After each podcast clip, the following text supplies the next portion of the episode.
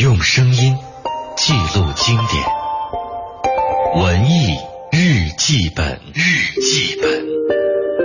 六月，童年往事。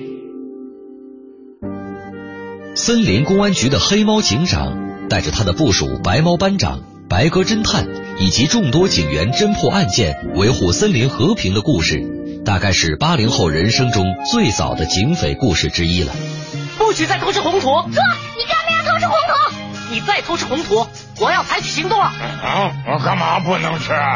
你再说一遍。嗯。警长，警长，我是白鸽，我是白鸽，怪物潮湿已经找到。警长，警长，我是白鸽，我是白鸽，我们马上就来。如果不是这部五集动画系列片，许多孩子可能永远不会知道，雄性螳螂在交配之后可能遭到被雌性伴侣吃掉的厄运。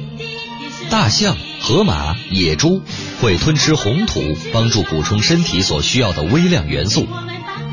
除了面向儿童的这些科学知识普及。《黑猫警长》里精彩的追捕、善恶的较量、惊险的流血牺牲，都让孩子们小小的世界受到大大的冲击。难怪在后来的评价中，有人说这是中国第一部具备反恐意识的动画片。沉着机智的黑猫警长是智慧和正义的化身，是我们童年里的英雄人物。每当他举起枪，打出“请看下集”四个字，除了意犹未尽。更是吊足了电视屏幕前无数小观众的胃口。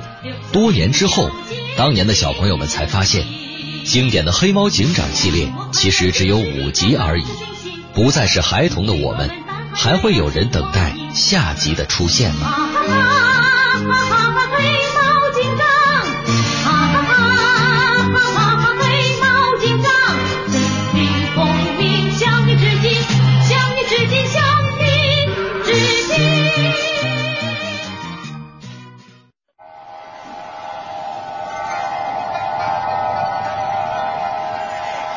或许你无暇顾及午后阳光的温暖，或许你还没找到撬动生活的支点。寻找空闲的快乐时间，就在一零六六文艺之声，就在一零六六文艺之声。京城文艺范儿，让你的生活独一无二。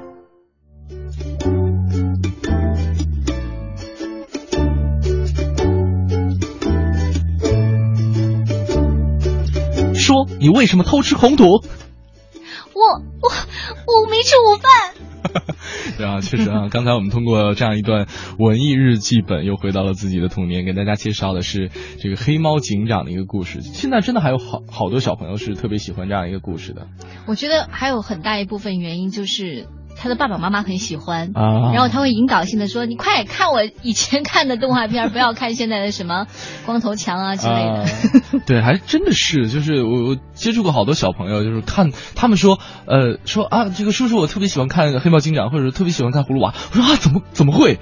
我说这是我小时候看的故事，是是是，其实现在很多孩子都真的是因为受到爸爸妈妈的影响，因为当年实在是太好看了，你就希望你快看你快看，我当年看的就是这些，而且你会觉得现在的暴力的东西多了很多，当然也不能说以前的不暴力哈，你看一只耳就被打掉一只耳朵。包的还挺可爱的，对，没错，这个其实呢，昨天的六一儿童节，很多大朋友小朋友都是欢欢快的度过了一天哈。呃，昨天下了节目之后，我为了能够度过一个有纪念意义的儿童节，于是呢，也找到了我一个小伙伴，在北京居住的一个小伙伴，我说啊，我们这个玩点什么吧，呃，就找他喝了顿酒，然后喝酒的过程当中，因为他是学电影的嘛。呃，在他家有一面超白的墙，刷的特别的白，然后呢，有有一个这个投影机。嗯他说：“我们来看个电影吧。”我说：“好吧。”呃，我说看黑猫警长啊，不不，看这个美国队长，啊看美国队长。我说挺好的呀。我说这个那那看吧。然后我们俩坐在躺椅上。你们看一还是二？你听我讲。嗯。然后捧着酒杯，他把这个投影仪点亮，用鼠标选择了这个文件。结果电影放映之后。我一看啊，怎么是一九五几年的一个片子？然后对我在纳闷的时候，他说：“你不要问问题，你先看。”这个电影叫做《百战荣归》，不是美国队长。对他讲的是一个怎么讲？这样一个人物，他其中这样一个人物，其实是美国队长的原型之一。对对，而且这个《百战荣归》当年是一部很火很火的小说。我知道这个事情，就当年是一个小说，小说改编的电影，而且它还没有成为电影的时候，小说就卖的很好。对，没错，这个主角叫做奥迪·墨菲，嗯，他是在美国家喻户晓的一个二战的英雄人物。对，他跟美国队长很相似的一点就是。他身高只有一米六五，而且体重不到一百斤，这样一个很小的，就在所有的美国大兵眼中都是一个小豆芽菜的一个小朋友一样。然后呢，他最开始去参加海军，被海军的同事嘲笑拒绝。然后呢，去参加空军也被拒绝，最后只有陆军接纳了他。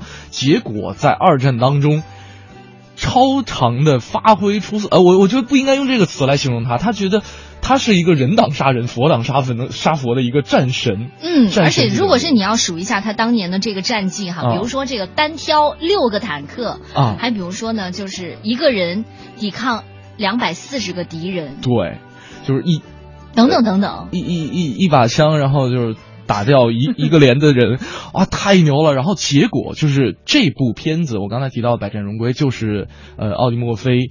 他自己编导，而且自己演出的。嗯，而且在里边，他的孩子也上场了。对，看到他的弟弟吗？他的弟弟就是他的大儿子。没错，就是当时我就瞬间，就是我瞬间被他的这样一个就是传奇人生所打动了。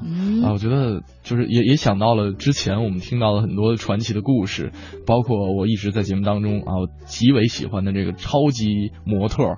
八十二岁还走在 T 台上的卡门戴尔·奥利菲斯，呃，就是他们的人生充满着我们所未知的、想去探索的一些事情，呃，一直在吸引着我们去关注着他们。所以今天在节目当中特别想跟大家分享这样一个话题，就是大家听过哪些传奇的人物，听过哪些传奇的故事。哪些事情传奇的让大家不明不可思议，不可思议啊，无法相信啊！今天跟大家说一说传奇，聊一聊传奇。两种方式可以跟我们取得联系：我们的微博 DJ 程小轩和 DJ 董月，DJ 董月，还有我们的微信公众平台文艺之声。这里是正在为你直播的京城文艺范儿。说这么多，好像还没有打招呼。你好，我是盛轩。传奇一下吧，我是董月。没错，马上进入今天的诗意生活，等待着你的传奇故事。诗意生活，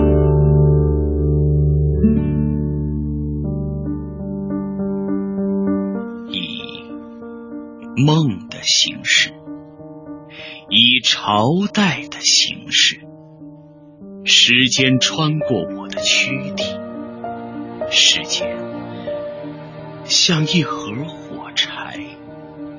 有时会突然全部燃烧，我分明看到一条大河无始无终，一盏盏灯照亮那些幽影幢幢的河畔者。我来到世间，定有些缘由。我的手脚是以谁的手脚为原型？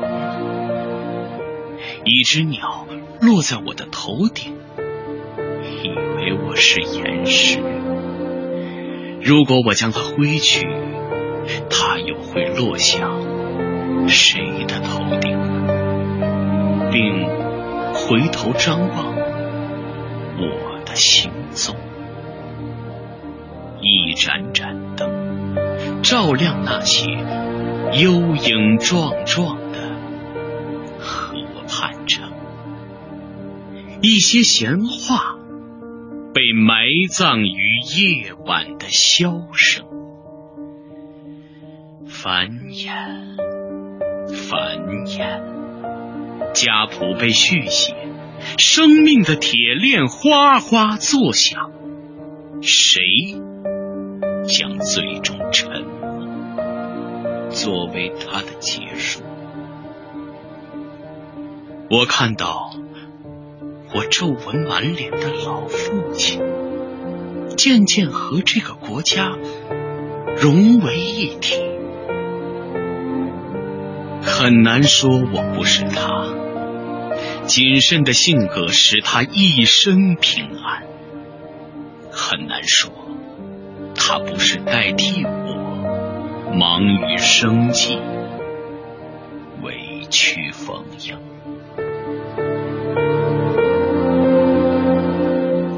西川的诗宽容开放，有散文化倾向，诗中的尴尬荒谬。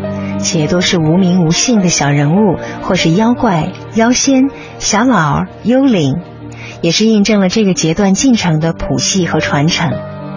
西川的写作当然吸取了东方古典文化内在精髓。如果说西川师承了卡夫卡、博尔赫斯等等大师的现代文学传统的话，那西川比他们更加纯粹、更加现实化，而且这种纯粹是发生在一种朴素的心态之上的。本单元节目内容由 AM 七四七娱乐广播独家制作，友情提供。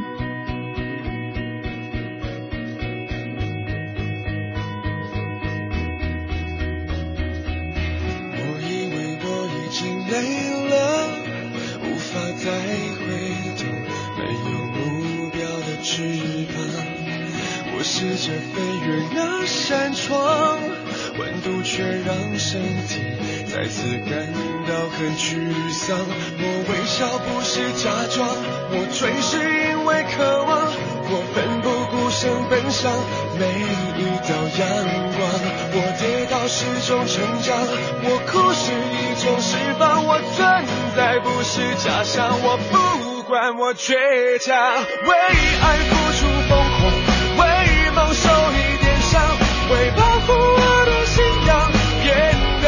更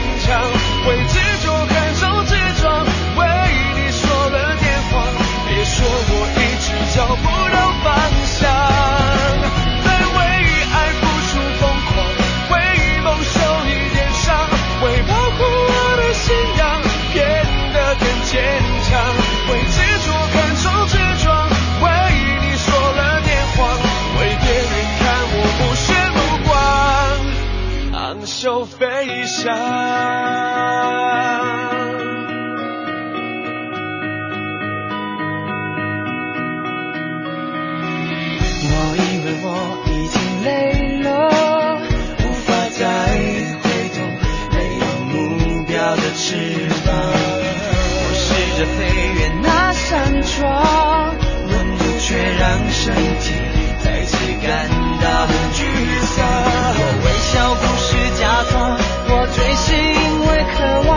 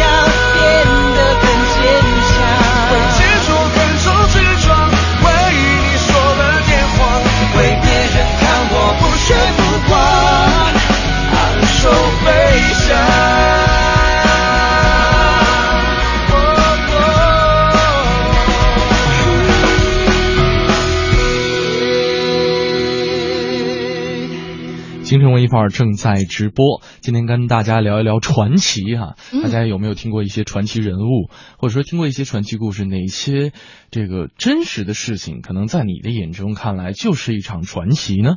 呃，刚才有微信网友跟我们说说那个轩轩不对吧？呃，美国队长应该是一九四一年出道的，呃，应该是一九四一年面试面就是呃跟大家见面的，然后这个奥利莫菲比他晚啊，确实是这个美国队长的成名要比奥迪墨菲要早一些，但是最早的这个原版是一个漫画版本的，对，后来因为墨菲出来了，对哎，大家说，哎，现在已经有真人啊，嗯干嘛还去这个去虚构他，去去去解构他呢？不如就把这个真人放过来。对，没错，其实他是借用了美国队长是借用了奥迪墨菲的很多的真实的事迹而改编的，只不过美国美国队长有自己这个超强的盾牌而已，而嗯奥迪墨菲是。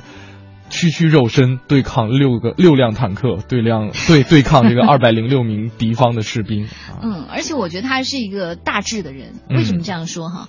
因为墨菲曾经提出呢，就是要给这个战争退伍的军人去做心理治疗。嗯，哦，因为战争绝对不是每个人这个肉体真身的人去选择的。对，他是逼不得已，他要上战场了，他要保卫国家，他要为这个民族的尊严去抗战。嗯那这个时候在回归的时候，他可能心理调试不过来，这场战争可能他自己到头打下来之后，他不知道这个对他自己人生的意义是什么。是的，所以在他这种茫然的时候，墨菲提出来了，一定要给所有这些从战场归来的士兵、退伍的士兵，一定要对他们进行心理辅导。嗯，这就是这样一个传奇的人物。如果大家对奥利墨菲感兴趣的话，可以逐步的去了解他跟他有关的一些书籍啊，或者电影也好。就从这个百战荣归开始吧。是 To Hell and Back，百战荣归。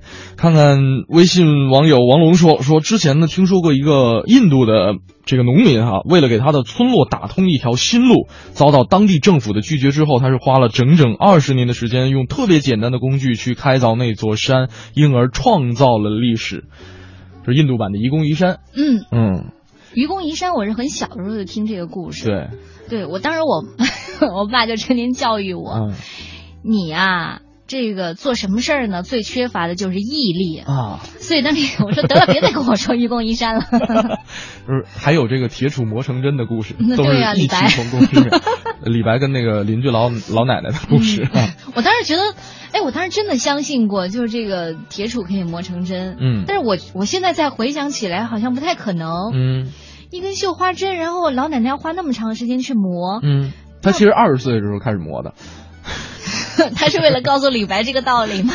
把他培养成刺激成诗人吗？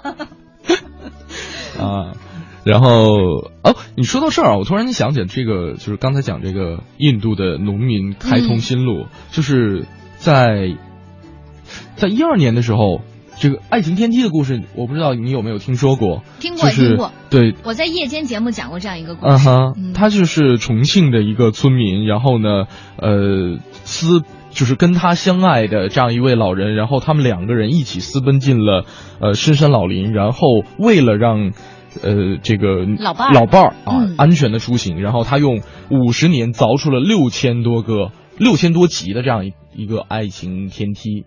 嗯，我当时讲这个故事，我当时也在怀疑它是真的还是假的。后来好像还有、哦我看过纪录片，有有是哦，你看过纪录我片？看过纪录片。那估计是真的。对对对对对当时我看的时候呢，只是说它是作为一个爱情故事，嗯。我去消化它的。对，当时讲的就是两千多级阶梯，然后是因为这个女的呢就是生病了，嗯。然后呢她没有别的办法可以去进行锻炼啊、进行什么的时候，她的嗯。老伴儿就真的是那时候年纪已经很大了，都是退休的年纪了，那个时候才去凿这个阶梯。啊嗯，刚刚呢，我也是查了一下这个，呃，这位朋友王龙说的这个印度移公移山这个事儿哈，呃，其实呢是在五十多年前，这位村民是为了方便他的这个同村的一些其他的朋友们去学校啊、市场啊，或者说拜访邻居的一些村民，哎这个老人就决定凭借一己之力，在一座山坡上开凿了一条捷径。那这个印度老人还在接受采访的时候也说过，说几个世纪以来，这座山给我们带来了太多的难题，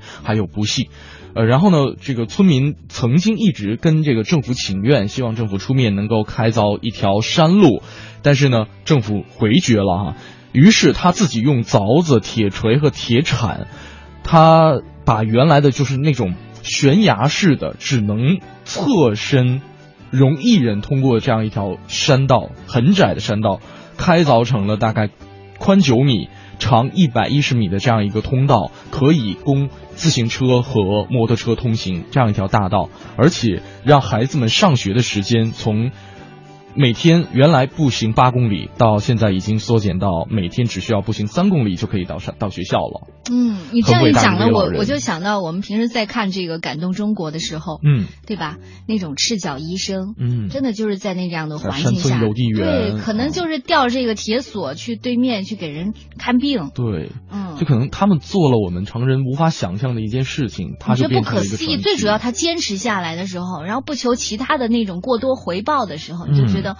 他就是一个传奇，还真是啊！这个感谢王龙这位朋友给我们分享了一个印度版的移宫移山的故事。嗯，呃，今天跟大家聊的一个话题是传奇，你听过哪些传奇人物？听过他们的哪些传奇故事？如果说这个故事有点太长的话，你可以这个简单的梗概，对，给一个梗概，最快速度的求助一下百度。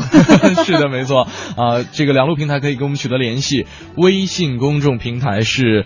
呃，文艺之声，文艺之声，大家在订阅号里面搜索一下，然后点击关注，在留言框下留言，我们就可以看得到。如果说你觉得发文字太麻烦的话，可以发张图片。哎。也可以，我们要猜图吗？可以看图说话。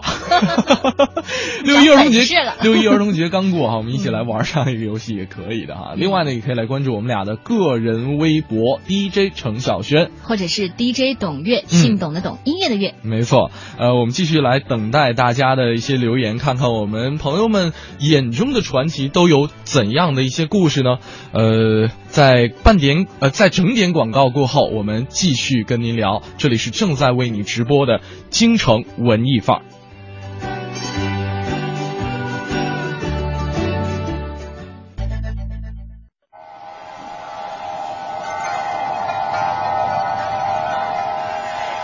或许你无暇顾及午后阳光的温暖，或许你还没找到撬动生活的支点。空闲的快乐时间，就在一零六六文艺之声，就在一零六六文艺之声。京城文艺范儿，让你的生活独一无二。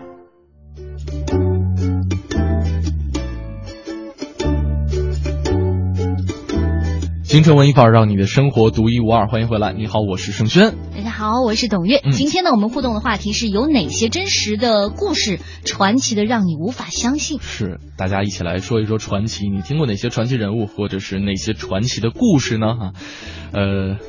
我们两路平台都为大家开通，微信和微博两路平台。黄光芒说了说，呃，之前看过一个纪录片叫做《半生缘》，讲的是袁迪宝和李丹妮的爱情故事啊，一个是八十二岁，一个是八十三岁，传奇的爱情让人感受深受感动。我是之前在一个演讲当中，然后听到了这样一个故事，由由于好奇，然后我也是搜索了一下相关的一些资料，然后看了一下，回顾了一下。或者说，从另一个角度去感受了一下这样一段传奇的爱情故事，就是一个呃，袁迪宝是一个厦门人，一个厦门厦门小伙，然后呢，当时是考到了杭州的浙江医学院，认识了一个特别年轻漂亮的俄文老师，呃，而且呢，这个俄文老师是一个中法混血，叫李丹妮，嗯，互相关注，互相吸引，成为一段情侣，但是。在后来，由于这个高校的全国高校的一个院系的一个合并，对五五年的时候，对五五年的时候，然后这个两个人就必须得分开了。在临行之前，这个袁尼宝跟李丹妮说说：“哦，对不起，我已经结婚了。”啊，这当时我看到这儿的时候，我觉得有点有点凌乱哈，对，太凌乱了，呃，有点凌乱。然后说，虽然我很爱他，然后。这个，但是我们不能继续了，在在一起。然后李丹妮也理解，最后呢，就觉得 OK，我我觉得我的幸福不能够建立在其他人的痛苦之上，最后选择分手。后来他是由于自己的事，这个李丹妮啊，由于自己的事业受到了一定的挫折，然后跟着父亲回到了法国，呃，而且他。这段爱情还是深藏心中的，他也把之前跟袁迪宝的一些通信信件是藏在自己的这个上衣口袋里面，缝缝到了内口内侧哈，一直随身携带，然后两人可能会保持通信，但是又到了袁迪宝的孩子出生，出生，而且这两个孩子挺有意思的。嗯，这个长子的名字小名叫陈生，陈生啊，这个次子的小名呢是叫金星，金星，嗯嗯，是因为他们俩恋爱的时候，两个人经常去相约去野外去看这个牧羊星。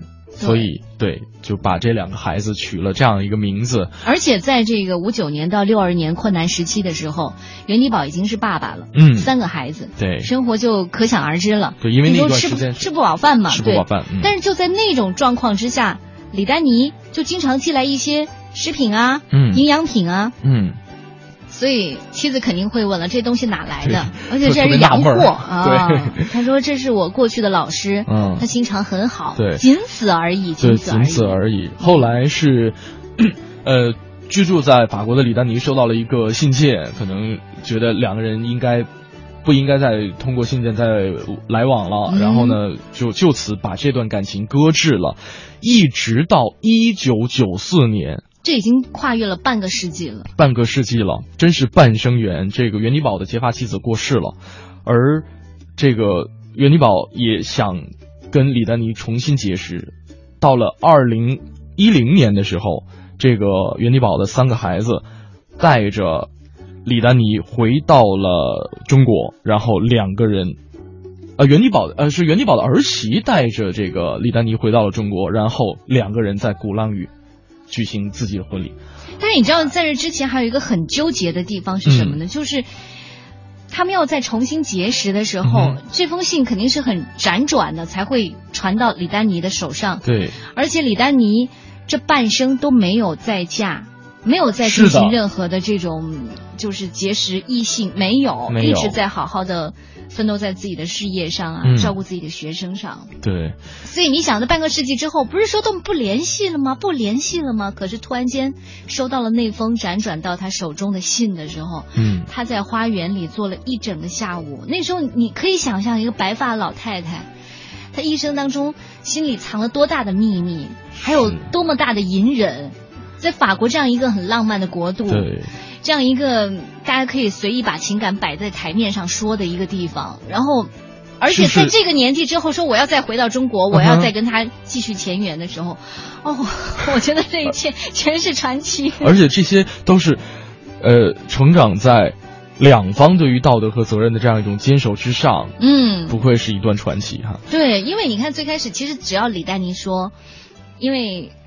我我觉得我们应该在一起，他可能就只要有一点点挽留，嗯，挽留的话，袁迪宝可能就真的会放下自己的当年这个，嗯，这样的一个段婚姻，因为这个婚姻应该是他的父亲母亲给他许下的，对，这可能没有这个真实感，真实的感情，对，嗯，呃，但是就是因为自己这份道德和责任啊，扛在肩上。对他之所以成为传传奇，我觉得还有他的三个孩子，没错，这个举动对不对？他们能接纳，是，而且这个这个两人相伴共度余生的这种绵绵的深情，确实，呃，比起这个传奇本身，我觉得这是更加有力量的哈。呃，薇恩说了，说说一个身边朋友的事儿吧啊，如果不是身边的人打死我，也不会认为这是真实发生的。他说。呃，这个我的一个朋友啊，因为看这个，呃，台湾的这个港台艺人的一些综艺节目，受到他们的影响呢，家里必须要请一个保姆，而且必须要是菲佣。然后呢，这个朋友的英语也不是特别好，沟通起来呢也比较麻烦。有一天呢，这朋友这一对夫妻。出门就是跟那个飞佣说说把那个新新拿了一只活鸡啊，嗯，把那活鸡呢弄得干净点儿，特别是这个毛啊要处理好，然后放在冰箱里，等回家之后炖了吃了。办完事儿回来，打算下厨，准备从冰箱拿鸡，结果一开冰箱门，一只拔了毛的鸡在冷藏室里边冻得咯咯直叫。我我觉得，我觉得这不是英文不好、沟通不好的问题，这是没有生活能力的问题。不对啊，按理来说，这个你比方说这个保姆也好，阿姨也好，应该这些常识都是应该懂的呀。对，所以我特别想跟你说的是什么呢？就是呃，在菲律宾哈，就是会很多很多人是欢迎这些。从在外边，他们他们认为，呃，自己这种读了大学的，嗯，攻读了大学的这种这种女性，到了国外去工作，其实工作对他们来说，回国是一个女英雄来到的啊。对，所以为什么很多人说我要用菲佣，要用什么应佣？那是因为真的他们都是高学历水平，基本上都大学毕业。高学历跟低能力。不挂钩吧？但是都有培训的好不好？所以我说这不是英文沟通不好的问题，这不是沟通的问题，这是生活能力的问题。哦，了解了解了解，就是是找错人了啊，对吧？他故意气你的。我觉得这这场景太可爱了。你想啊，这一只拔了毛的鸡在在冰箱里，一开冰箱门，那灯一打，对，它它是放在右，它是放在右边的这个冷藏吧？好像不是放在左边的冷冻，直接冻死了。是啊，今天跟大家分享一个话题，就是聊一聊传奇。呃，你是你听过哪些传奇的故事？你知道哪些传奇的人物？呃，可以通过两路平台跟我们取得联系，在。大家继续发来留言的同时，进入我们今天的《我在北京城》。你知道的，你不知道，你不知道而想知道的，你想知道而没法知道的关于北京城的一一切。我在北京城。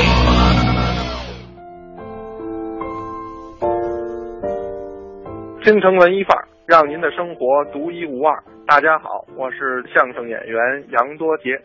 昨天咱们谈到了国母宋庆龄北上进京。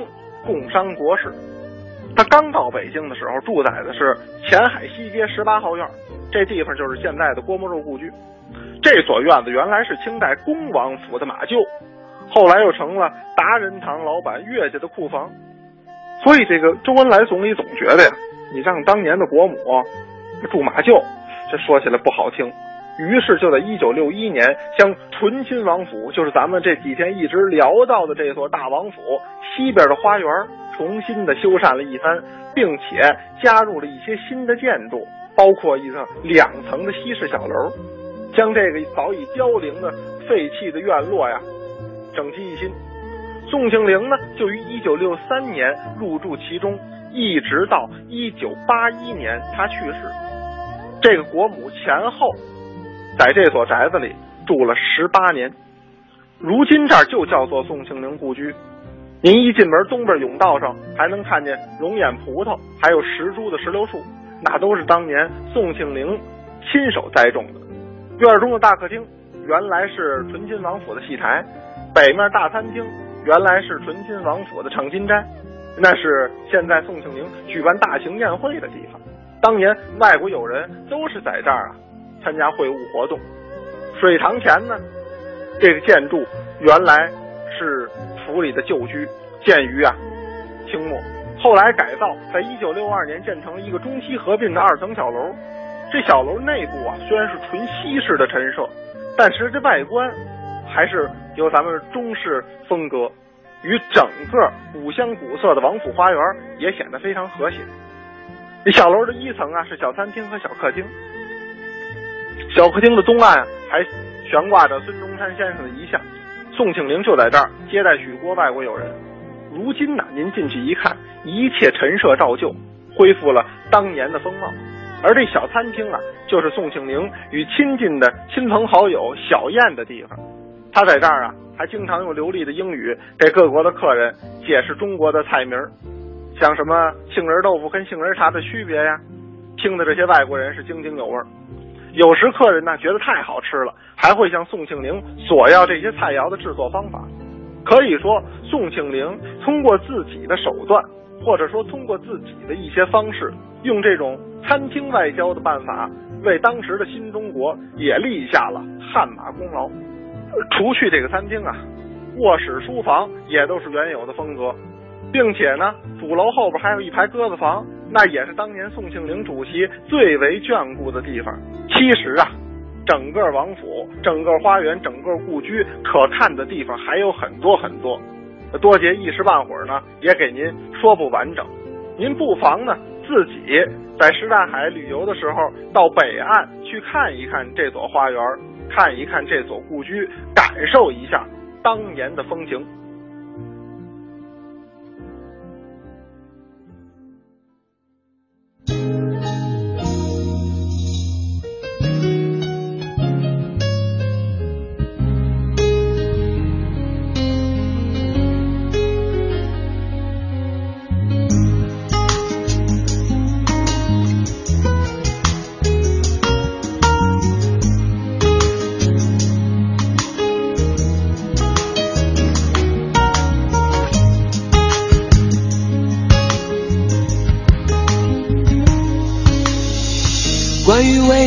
总有周密的安排，然而剧情却总是被现实篡改。关于现在，你总是彷徨又无奈，任凭岁月安然又憔悴的离开，出乎意料之外。一切变得苍白，出乎意料之外。一切变得苍白。你计划的春天有童话的色彩，却一直不见到来。你撒下的欲望在幸福中摇摆，却总也收不回来。你始终不明白，一万个美丽的未来。比不上一个、的现在。你始终不明白，每一个真实的现在，都曾经是你幻想、幻想的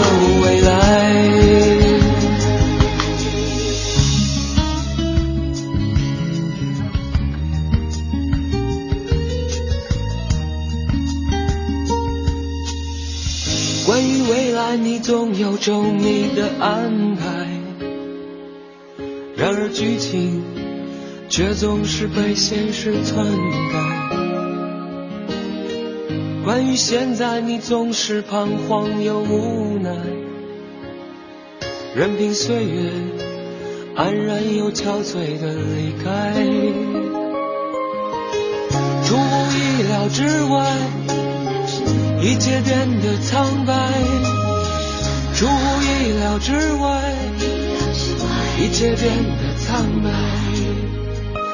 你计划的春天有童话的色彩，却一直不见到来。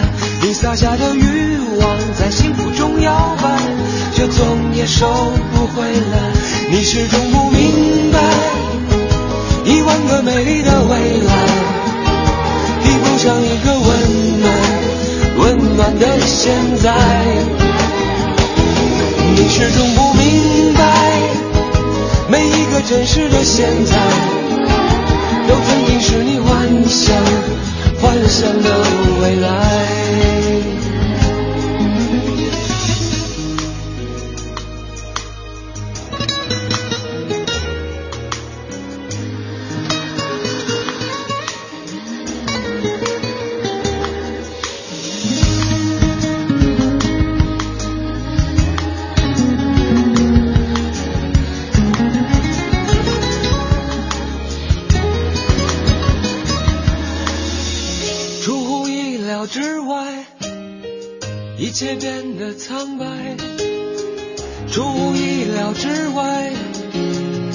一切变得苍白。你计划的春天有童话的色彩，却一直不见到来。你撒下的欲望在幸福中摇摆，却总也收不回来。你始终不明白，一万个美丽的未来，比不上一个温暖。温暖的现在，你始终不明明白，每一个真实的现在，都曾经是你幻想、幻想的未来。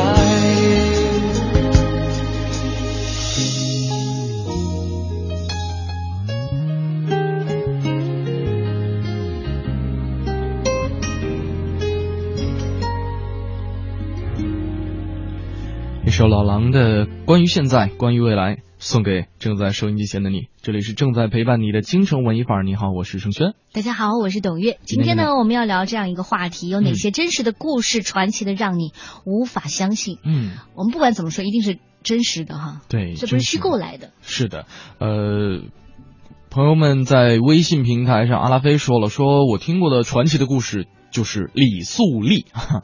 小的时候坐公交车就知道，嗯，李素呃李素丽阿姨呢是全国劳模，扶老爱幼，帮助他人，惩恶扬善，做了不少的好人好事儿。如今呢，社会发展是越来越信息化、自动化了，希望大家还是保持原来那个年代的一种朴实。嗯，现在可能都是这个呃，北京还好，北京这个售票员还是这个人数还是比较多的哈，嗯好多这个二三线城市好像现在都是无人售票，无人售票就是直接投币哈，呃，确实是你说的很对。Ruby 啊说了这个，说有一次呢，机缘巧合的遇到了李亚鹏，而且呢觉得他很平易近人，还倒了一杯茶，而且讲述了一下他当年呃考试和演出的一些经历，比方说是陪女朋友考北影，结果后来自己考上了，并且呢出演了《爱情进行到底》，一炮而红了。后来呢到《射雕》到王菲。这跟跟王菲结婚离婚，他觉得他的一生是很传奇的，嗯，而且呢，他说，不管是否父母还在一起生活，告诉孩子爸爸妈妈永远是他们的爸爸妈妈。我觉得这时候最好是进王菲的传奇。好吧，今天我们聊这样一个话题哈，跟传奇有关，嗯。不管是人或者故事，当然这个人一定是承载了故事的，才让你觉得哇不可思议。那你还想到谁呢？嗯。欢迎大家与我们互动，一个呢就是通过微信的公众平台四个字“文艺之声”嗯。与我们取得联系，另外呢就是新浪微博 DJ 程晓轩或者是 DJ 董月。Martin 也说了说 Hedy Lamer 啊，这个人太牛了，这个人是 这个呃卡门戴尔奥利菲斯之外，这个我我觉得比一另一位特别传奇的一位女性，她是好莱坞女神了，啊，对，女神。呃她不仅仅是好莱坞的女神，而且还是无线通信的女神。嗯，呃，她也是第一位在电影当中全裸出镜的这个女科学家。像她，她应该是一九一几年出生，然后爸爸呢是一个银行家，然后十八岁的时候就在电影当中全流出镜，那个时候就开始红遍全世界。他有一句特别著名的名言，叫做“比我聪明的人都没我漂亮，比我漂亮的人都没我聪明”。这句话不是他说的啦，但是呢是他的写照。对，是他的一一个写照。然后，这个他也经历过六次婚姻，跟这个卡门戴尔奥利菲斯很像哈、呃，而且他在六十多年前就提出了跳频技术，还有一系列的无线电信号技术这样一种全新的理念，而且他相当于是 CDMA 之母。嗯，所以如果说你曾经用过这个幺三三手机的话，你真的得感激他啊、对，嗯，因为他已经八十三岁高龄了，而且呢，到了今天，我们在说有很多方式去觉得他得到一些荣誉啊，包括这个什么非官方的电子前沿基金会，嗯。被对他授予了什么什么样的这种呃头衔，但是尽管如此，他的专利呢已经失效了，毕竟嗯是几十年前，呃，终生他都没有因此获利，嗯。不过没关系，没关系，嗯，你会记住他，对，而且他这个他的儿子，呃是呃，就之前也曾经担任过美国电话局的主席，曾经评价说说，虽然他已经被大家遗忘了，但是他所做出的一切仍然是影响着一代又一代的人。嗯，的确是因为这种科技推进社会进步的例子是数不胜数的，而他默默无闻的可能。就是我他的一些成就是在 CDME 技术普及之后，但才被大家所熟知的。所以说，我们如果你用过移动电话的话，嗯就要了解或者感谢他，就让我们称他为海蒂小姐吧。海蒂小姐，海蒂拉马尔哈，太牛的一位人了。这个我我我超级超级喜欢这位，这这这位这位这个怎么说？女神女神女女神 又是影视剧的演员，又是这个 女移动科学家对女科学家。嗯，今天跟大家说说传奇，这里是京城文艺范儿。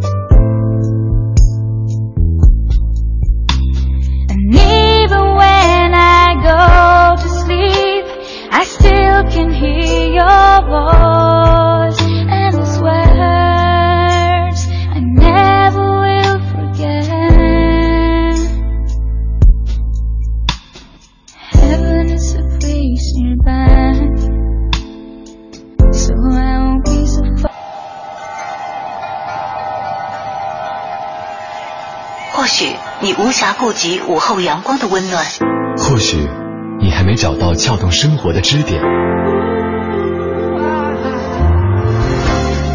寻找空闲的快乐时间，就在一零六六文艺之声，就在一零六六文艺之声。京城文艺范儿，让你的生活独一无二。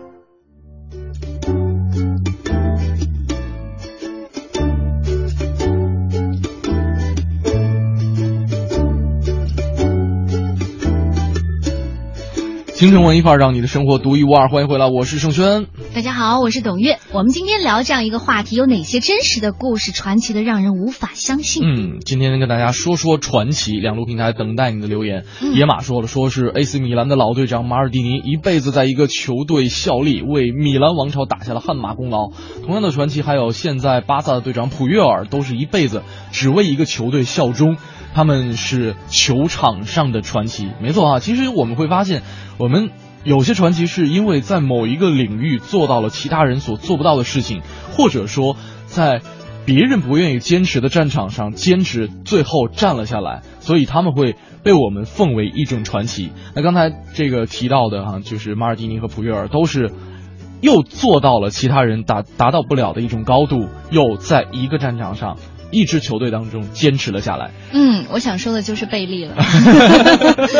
虽然我不怎么看球哈，啊但是你你多多少少都会受到这个世界杯的影响。对。另外呢，就是在帮小朋友选这个球衣的时候，好像大家都会去十号，嗯，买十号球衣。十号球衣是因为贝利才贝利还有马拉多纳。啊，对对对。说到贝利哈，可能还有很多话要说，马上就百度了一下，因为他曾经说过一句话，嗯我是为足球而生的，就像贝多芬是为音乐而生一样。啊，他的职业生涯出战一千三百七十五场，嗯打进不可思议的一千两百八十四粒进球。对我对贝利印象最深的一句话是哪个球是你这个踢过最好的、最棒的一个球？他就说是下一个球。啊，这小的时候看这个贝利的一些传记的时候，我印象特别深。所以你看，现在后辈在说给他们评这个，包括卡卡呀、梅西嗯啊，说他们是球王的时候，嗯贝利就说让他先进一千球再和我比吧。你知道人家可以有这种输的，你都无法超越。就是我们一直是在二维世界生活的，然后贝利是在三维这个立体图一样看着我们。俯瞰，俯瞰，对，没错。哎，就我突然间想起了一个，嗯，所谓的球员，就是我们刚才提到的很多球员，或者说我们所熟知的很多球星，都是因为。呃，为球队立下汗马功劳也好，或者说像贝利一样创造了一个不可能记录也也好，哈，我我我印象当中这叫卡洛斯凯撒，这哥们儿他是因为自己的骗术太棒了，在球场上骗人骗了二十多年，然后呢，二十年的球队生涯颗这这个颗粒无收，一球未进，但是还被封为这个巴西球王。就是因为他从小就特别希望能够当一个球星，但是呢，他的球技是真的烂到无以复加，就是完全业余再业余的这样一个级别。但是你知道，其实，在巴西，就哪怕穿的高跟鞋、穿了这个超短裙的女人，在路上也能踢足球的。是，这这个有腿的基本上都能踢，踢两脚没什么问题。但是。就是如果说你要进专业队的话，他的技术真的是不太棒，不太行。哎，我要听这个故事。对，然后呢，在八十年代的时候，他跟呃巴西的很多国脚都是很好的一个朋友，像什么罗马里奥啊，什么埃德蒙多啊，等等等等哈。那在这样一些球星的引这个引荐，然后他就特别牛的就混入了职业队伍，然后呢。你想他又不会踢球，他体力又不好，然后跑位也不行，意识也不行，然后这样呢，就是他他肯定知道我一上场就得穿帮啊。对啊。然后呢，他基本上从加入球队第一天开始就开始炸伤，啊不行，受伤了。就比方说这个什么。可是训练的时候也有吧？上场没看到，他训练的时候也能知道你。就那个时候，那个时候就是医学不是特别发达，然后呢，一直在伤痛当中，再加上他的演技和骗术实在是太牛了。还有一点，他们老板太实诚了。对，就是呃，而且没有，他们老板是一个巴西的黑帮老大。嗯，对。然后呢，就是有一次特别惊险的一个经历，就差不点穿帮。当时效力的叫班古队，这个老板就是一个黑帮老大嘛。然后。当时这个报纸也是迫于这黑帮老大的一个压力，就是说说这个班古队迎来了一个新国王啊，就是因为这个说这个凯撒踢球很棒嘛，就是因为骗术很好。然后呢，他在进行马上要进入恢复训练的时候，就被召入了这样一个首发名单。嗯，结果上场的时候就有球迷发生了一些骚乱，也不知道为什么。然后呢，他就跟这个球迷开始对骂。就被裁判用红牌罚下了场。他故意的是吧？对他故意躲开这一场。对，就要躲开这一场。然后就就无数相关的经历，就是各种开始欺骗。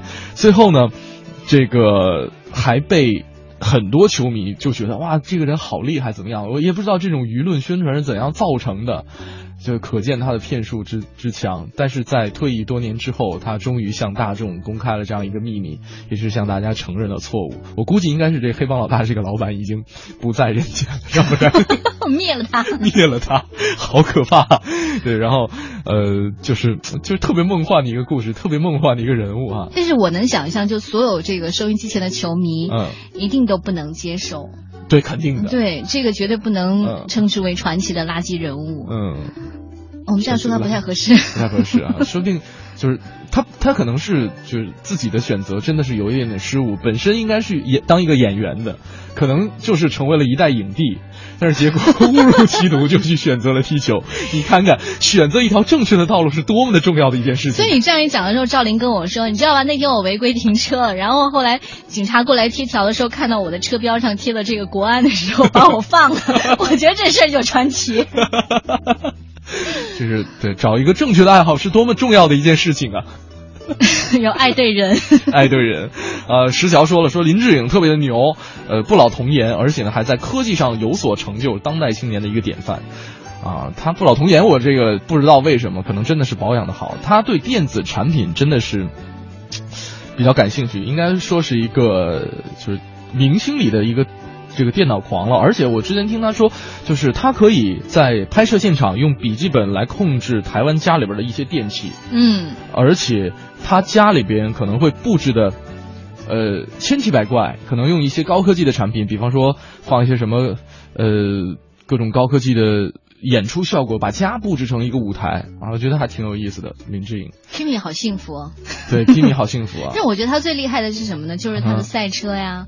对，拥有不老童年就算了，因为我曾经看过一个这个国外的一个赛车节目，你知道，嗯，那个风吹的脸的时候，它是那种抖动，你知道吗？不是，你养只狗，然后呢，让它在坐在你车上的时候，坐在前桌，然后你让它把把头插屁股。看清。对，估计那。是一种美容方式。对，那有可能，我们大家尝试一下，注意交通安全，注意交通安全。这里是陪伴你的京城文艺范儿，来看看今天我们的航天飞船史航对于电影归来又有哪些新鲜的看点呢？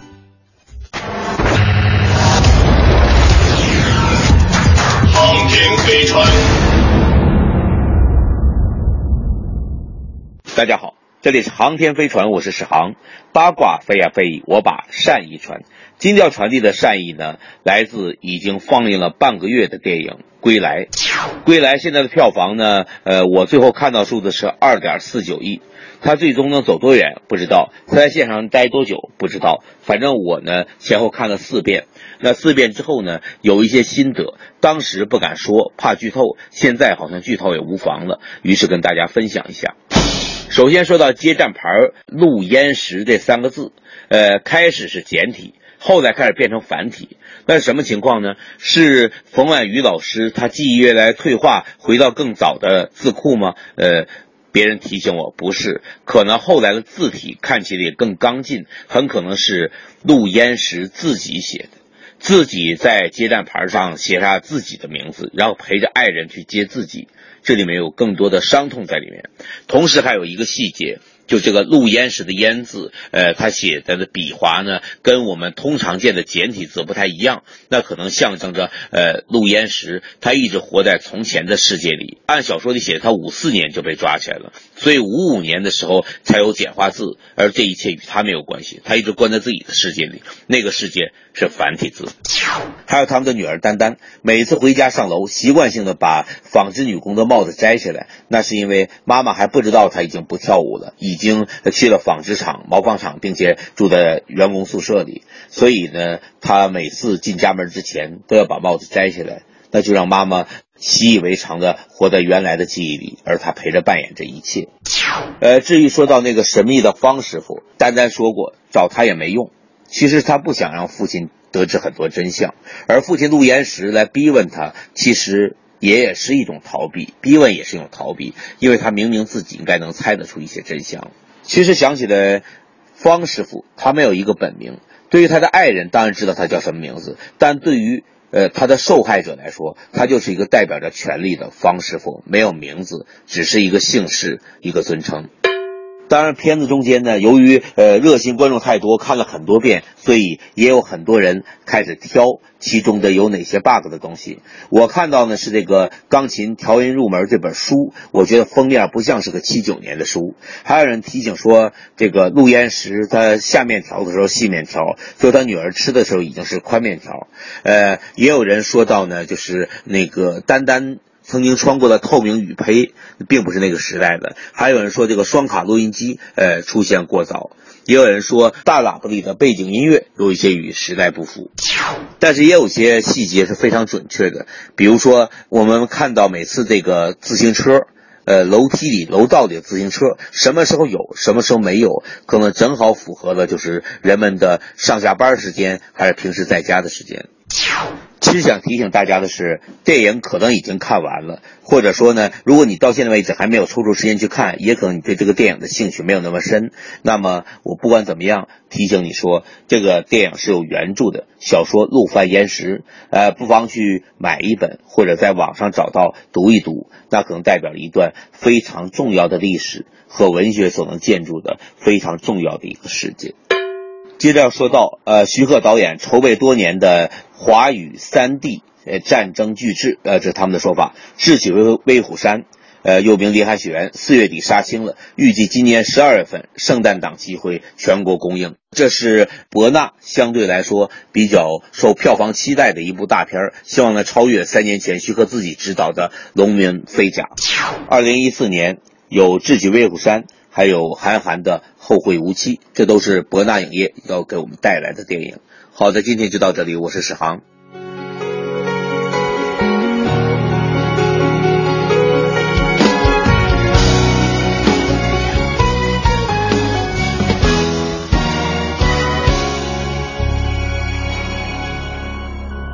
天空它像什么？爱情就像什么？几朵云在阴天忘了该往哪儿走？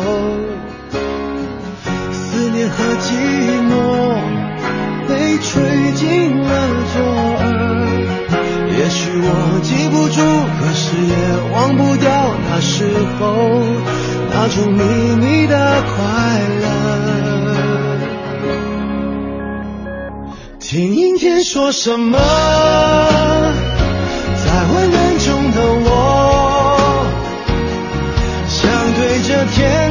说，无论如何，阴天快乐。叫阴天别闹了，想念你都那么久那么久了，我一抬头就看见你那个酒窝。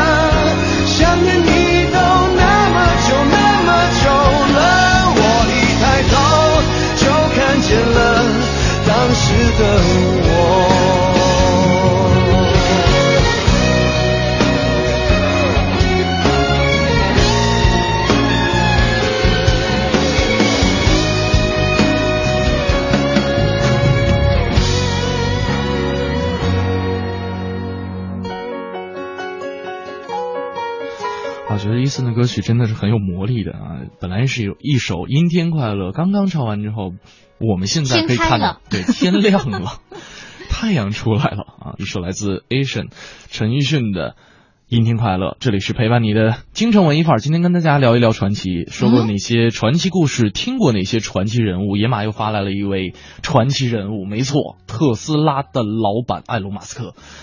这个确实啊，他他的原文是这样说的：说是钢铁侠的一个现实版，是地球上最神奇的人啊！这哥们比乔布斯还神。他不仅创造了国外的支付宝，还是全球第一个私人研究火箭发射成功的人，就是搞科技跟玩儿似的，还折腾出来了特斯拉啊！这个人确实很牛哈。这个因为呃，我最开始知道他是由于这个钢铁侠上的时候也是。这个看一些相关的一些报道，这个因为导演也是跟埃隆·马斯克聊完之后，才有了一个电影原型。呃，应该不算吧，就是因为那个呃，斯坦利在创造钢铁侠的时候就已经有了，但是呃，埃隆·马斯克跟这个钢铁侠是高度重合的，或者说有很多精神层面上的这种看法是一致的。嗯，对，呃，包括他的很多的一些现在的一些做法，像他的一个说法就是我要在火星退休。哎呦，那应该算一下他的年龄哈。因为就是他就是从小特别就是科技男嘛，科技男哈，嗯这个而且呢，他呃就是特别不愿意说等着这个 NASA 啊，这个航呃这个美美美国航天总这个总署的这样一种航空平民化，所以他自己就开始研究航天科技，而且呢，包括他刚才提到的这个呃。呃，这个国外的支付宝、PayPal、PayPal，然后呢，还有特斯拉。真的，特斯拉，我觉得应该算是像苹果是算是手机里边的第一批革战斗机对 革命者。特斯拉就是汽车行这个行业当中的第一批战斗者，这个这个革新者、革命者啊。包括我觉得以后特斯拉如果说这个纯电动车再加上无人驾驶技术，这个这个行业将有一番翻天覆地的变化。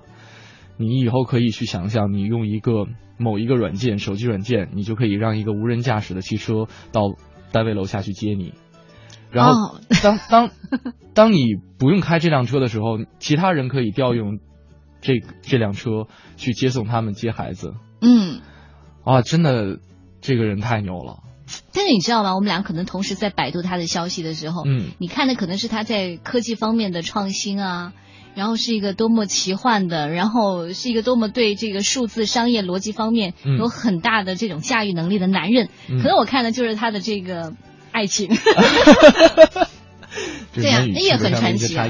对他也很传奇啊。嗯。然后我看到就是刚才你在给我描述，就是有一天这个汽车已经来到我们家楼下，随时在接你的时候，嗯。帮你接孩子的时候，我就嗯在想哈，可能对于爱情当中呢就不一样了。我在看的就是他的第一段 爱情，还没有时间百度完啊。嗯说的就是当时他带了一口南非腔，然后他属于上流社会，嗯外表整洁利落，但是呢，他去追女孩的时候，呃，他就说了，我其实很希望，呃，你请我到外面去吃冰淇淋，嗯。然后当时这女孩就答应了，后来呢却又反悔了，并且在这个宿舍门上呢贴了一张条，告诉嗯他说我不去了。那时候其实这个女生是待在，是因为他是 IT 任男吗妻子。对，但是呢，她也是一个很懂追女孩的一个人。啊。嗯，对，就是 看来我们两个没有，就是关注点真的不一样。就是，呃，我一直在想，嗯就是因为之前我就一直在关注特斯拉，包括前一段时间在北京路上看到特斯拉，我第一次见到特斯拉的时候超级兴奋。呃，虽然我知道北京有特首会啊、就是特斯拉的首批拥有者的这样一个集会，但是，呃，对于这样一个开创性的或者说革命性的物品摆在我面前的时候，还是难以抑制男性的那样一种这种荷尔蒙的分分泌，太太棒了，太赞了！就是什么时候我能拥有一台属于我自己的特斯拉，我也想加入特首会。其实你会发现啊，上流社会可能跟你聊的东西就不一样了。他们要聊的是什么呢？我嗯拥有哪颗这个行星的啊这个命名啊之类的。这不是航这个，对 好了，我们不是上流社会，我还是去买一个岛吧。啊，今天跟大家分享了很多传奇的一些故事，呃，还有一点点时间，我们来进入今天的 Time Out 推荐，看看我们的 Time Out 主笔黄哲给大家推荐了哪些值得关注的内容呢？Time Out 推荐，负责一切享乐。Time Out。大家好，非常高兴与大家相逢在今天的 Time Out 推荐这个板块。我是来自 Time Out 的北京杂志的主笔黄哲。六一节要欢乐的过，而之后的每一个夏天，我们都应该造起来。Shadow Play 是一个致力于发展电子乐和当代艺术氛围的跨界平台。Waveform 一个扎根于北京，专注于电子音乐和当代先锋音乐推广的厂牌和实验平台。此次二者强强联合，必有惊喜。这一次，他们在后山艺术空间邀请到包括来自柏林的 Zuckerman、来自美国的 Boflex 等电重量级电子音乐艺术家进行表演。而当晚，这一切的音乐将围绕着年轻艺术家乒乒乓的拼贴，以及关键艺术项目意外。在从艺术作品延展的电子音乐中，你可以忘掉坚硬的外形，像鸡毛一样的飞的演出，就在六月六号的后山艺术空间。如果想听点民族的，那不妨在六月七号回到民间演出的重镇麻雀瓦舍，图瓦乐队阿拉什将带来北京专场。对于图瓦来说，呼麦这种同时发出高低两个声部的神奇自然之声，是他们的标志。阿拉什可谓是一支真正的大师级呼麦乐队，他们的造诣不仅局限于呼麦，还广布于对图瓦传统乐器的演奏之上。这支以流经图瓦西北地区的河流来命名的乐队，在音乐形式上同样的是绵长悠远。他们将西方音乐的元素与民族音乐中的天神之音相结合，在表演中无不传递着万物有灵的世界观。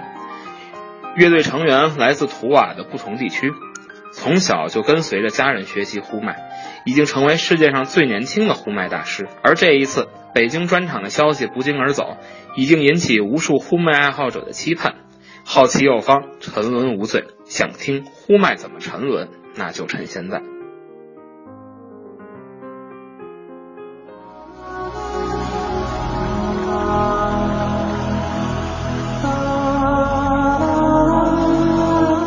今天真的时间不够，因为我们身边的传奇实在是太多了。今天用了一个半小时时间，给大家分享了很多，呃，我们知道的或者说大家了解到的一些传奇的故事。嗯，呃，我们也看到了很多人生不同的精彩。呃，传奇是神坛上的一个标志，一个符号。可能它离我很远，但是。会有人把他们作为自己的精神领袖，自己的精神标杆。对，一个目标，就像一个正字哈，它的象形文字呢是一个点，一个实心的点，然后下边呢是一个指，就是一个脚趾，你在不停的调整自己的方向，朝了那个实心点一样。是的。可能说到传奇，它的另外一个词就一字一字之差的就是奇葩。它不能成为传奇的话，它也可以成为一奇葩。所以我们就是摆正自己的目标，可能传奇离我们远了一点，但是。